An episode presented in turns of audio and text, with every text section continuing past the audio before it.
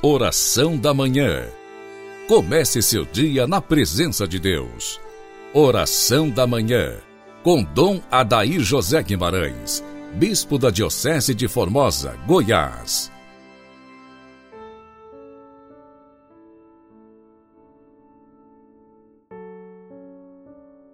Graças e louvores se deem a todo momento ao Santíssimo e Diviníssimo Sacramento. Amado ouvinte, inicio com você esta manhã quaresmal de quinta-feira, invocando a Santíssima Trindade. Em nome do Pai, do Filho e do Espírito Santo. Amém. Oremos. Nós os pedimos, ó Deus de bondade, que, corrigidos pela penitência e renovados pelas boas obras, possamos perseverar nos vossos mandamentos e chegar purificados às festas pascais, por Cristo nosso Senhor. Nesta quinta-feira, em que nós também lembramos a memória de São Cirilo de Jerusalém, Santo Afonso Maria de Ligório nos presenteia com mais uma meditação cujo tema é União da alma com Jesus na Santa Comunhão. Ele cita Mateus 34, 41. Vinde benditos de meu Pai. Possuí o reino que vos é, está preparado. Apartai-vos de mim, malditos, para o fogo eterno.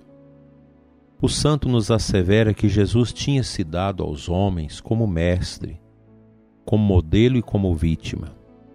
Restava-lhe somente que se desse como alimento a fim de fazer-se uma coisa conosco.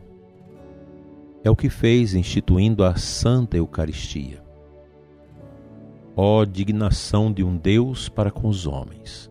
Mas como é que há tantos homens que não o amam e lhe respondem com ingratidão? Se no passado nós também temos sido do número desses ingratos, esforcemo-nos para amá-lo tanto mais para o futuro. Diz São Diniz, o Aeropagita, que o efeito principal do amor é procurar a união com o objeto amado. Exatamente para se unir com as nossas almas foi que Jesus Cristo instituiu a Santa Comunhão Eucarística. Tendo-se dado a nós como mestre, como modelo e como vítima, só lhe resta dar-se a nós como nosso sustento, para fazer-se um só conosco, assim como o sustento se identifica com aquele que o toma. Foi o que fez instituindo este sacramento de amor. Jesus Cristo não pode contentar-se com unir-se à nossa natureza humana. Com este sacramento, quis ainda achar o modo de unir-se a cada um de nós e de ser todo de quem o recebe.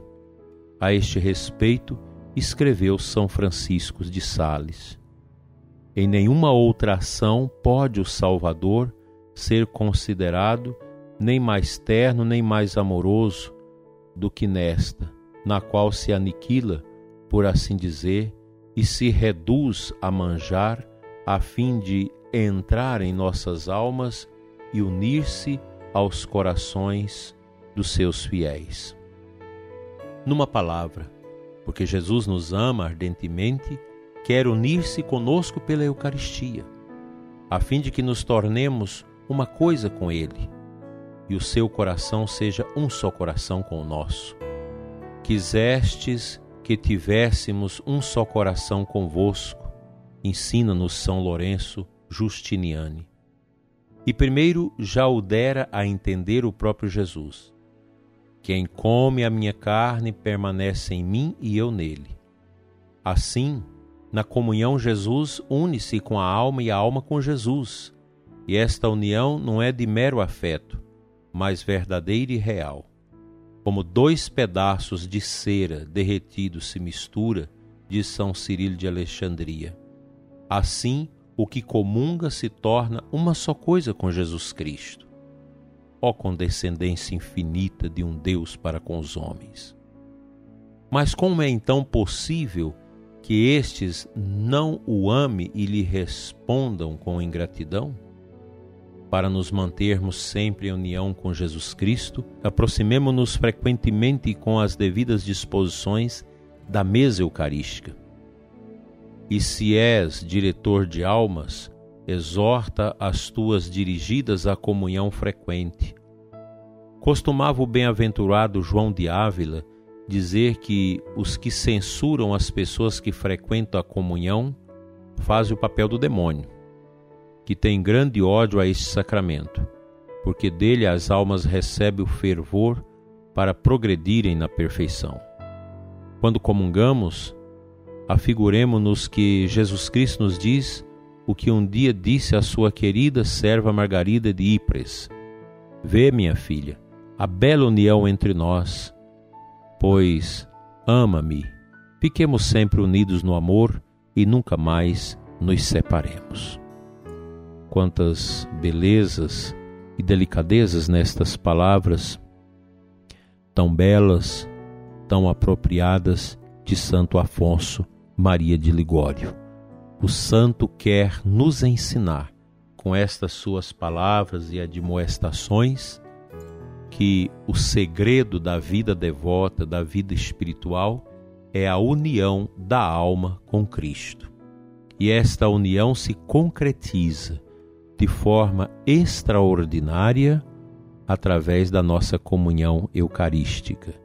Basta lermos a vida de Santa Teresinha, Santa Teresa d'Ávila, dos grandes santos da igreja, para que nós nos apaixonemos cada vez mais pelo augusto sacramento da Santa Eucaristia, o amor do Cristo que se nos dá em totalidade no altar. Vamos agora ao trechinho da palavra de Deus.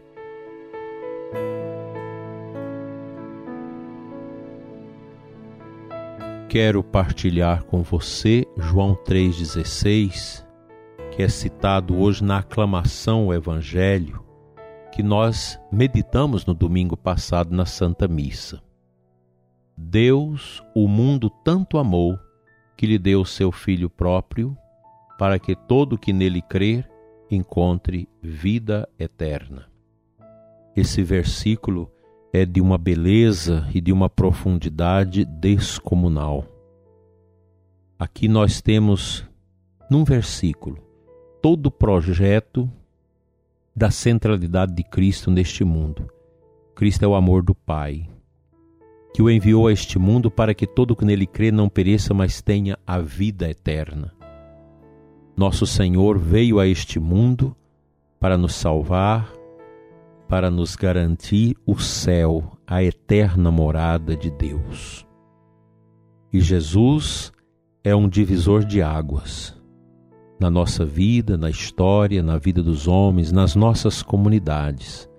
Quanto mais uma paróquia, uma comunidade se une a Cristo como centro de tudo, mais bela vai se tornando a igreja.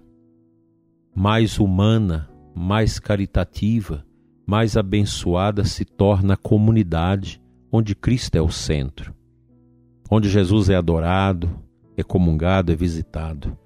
Pois quando nós temos Jesus no nosso coração, o nosso amor derrama também em favor do outro. Nós nos tornamos pessoas que realmente cuidam umas das outras nesse tempo em que esta peste maldita crasa a vida da nossa humanidade, das nossas famílias, trazendo tristeza aos lares que perdem seus entes queridos, trazendo medo, angústia, desconforto, a Eucaristia é a nossa força. Por isso nós precisamos encontrar as nossas igrejas abertas. Igreja para ficar aberta para que o povo possa visitar o Santíssimo Sacramento já temos que amargar em tantos lugares esse lockdown das igrejas, fechamento das igrejas, que isso não me conforta o coração, porque nós vamos negando os direitos de Deus de receber de nós a verdadeira celebração. Eu acho muito importante que nós entendamos que a Santa Missa é a Santa Missa. É interessante que Antes se criticava muito o padre que rezava a missa sozinho. Hoje se pede para os padres rezarem as missas sem a presença do povo. Eu fico vendo estas coisas e pensando no meu coração. Como nós somos tardos, como nós somos ignaros nas coisas de Deus. É impressionante. Nossas igrejas precisam continuar com as celebrações, mesmo com um número reduzido, observando as, os distanciamentos, como nós temos observado, e isso tem dado certo. Quando se fecha tudo, os corações também vão esfriando. Nós precisamos questionar isso, porque é da natureza humana receber o alimento que vem de Deus. O alimento que nós recebemos na celebração viva, comunitária da Santa Missa. Que Deus nos ajude a ter cada vez mais fome eucarística, desejo de Cristo, desejo de Eucaristia. Sobremaneira, nós sacerdotes. Que Deus tira toda a frieza do nosso coração de padres, de homens do sagrado. Que nós não deixemos o vazio que a nova ordem quer estabelecer no coração do mundo entrar na nossa vida e estragar o nosso ministério. O sacerdote é o homem que foi feito por Deus, eleito por Deus, para ser o homem do altar, o homem da Eucaristia, da misericórdia, o homem do sagrado. Que o Senhor venha em nosso auxílio e que a força da adoração eucarística, do cerco de Jericó que se realiza, mesmo à distância em tantos lugares, sirva para aplacar a peste, a fome e a guerra.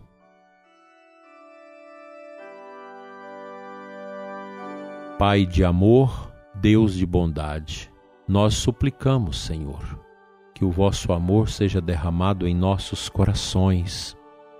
Dai-nos um coração que adora. Dai-nos, Senhor, a consciência da força e do poder da Eucaristia, do corpo e sangue do teu Filho em nós. Pai, olhe pela Igreja, pelas nossas comunidades, pelas nossas paróquias, pelos nossos sacerdotes, pelos ministros da comunhão, por todos aqueles que levam o sagrado corpo aos doentes. Toca, Senhor, o coração das nossas paróquias, das nossas pastorais, nossos grupos, para que a assídia, a morte interior, a morte da fé, não alcance as nossas almas e que nós possamos sempre te louvar e te adorar e receber a paz, a cura da depressão, da tristeza, da amargura, da não aceitação da morte e de tantos sofrimentos desses últimos tempos. Fica conosco, Senhor.